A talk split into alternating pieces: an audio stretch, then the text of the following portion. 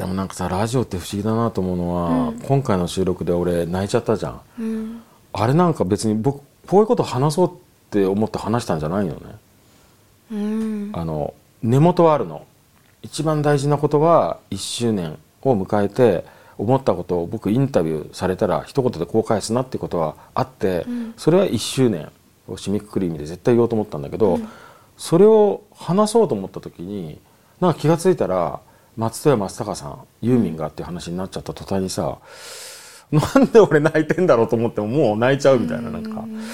だから考えてもなかったことなのに喋り始めてどんどん気づいて泣いちゃうっていうパターンって考えたらこの1年結構あったじゃない？うん。だから俺ラジオって面白いなと思っちゃった。ね。それは思います。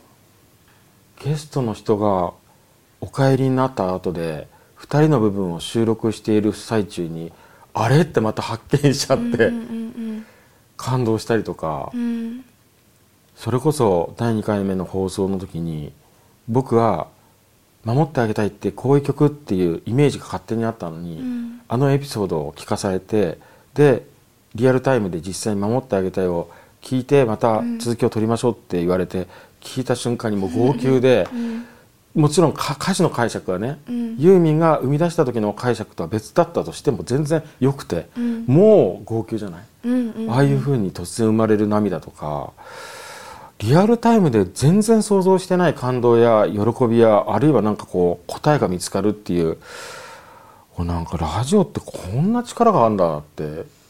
それもさっきのキラキラの話とすごい似てますよね。何なんだろう。素朴な疑問。なんかお俺はなんかに似てると思うのはあの人間じゃんうちらが、うん。人間だとどうしても真ん中がゼロというか何もない状態なんだけど、うん。まあ、上下で言えば上だとどんどんハッピーになってって下だと悲しみや苦しみや憎しみがあるみたいなことになっちゃって、なるべく何もないゼロの状態がいいなと思っていてもなんかちょっとだけ上でいたいって気持ちってあるじゃない、うん。やっぱりちょっとでもポジティブでいたいなとかちょっとでも幸せでいたり明るくいたいなと思っちゃうじゃん。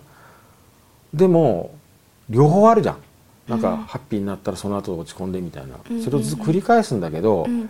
あって手を伸ばして音楽を聴いた瞬間に必ず幸せに持ってってくれるじゃない？好きな曲って、その力なんだろうって考え出したら答えないじゃない、うん。謎でしょうがないうん。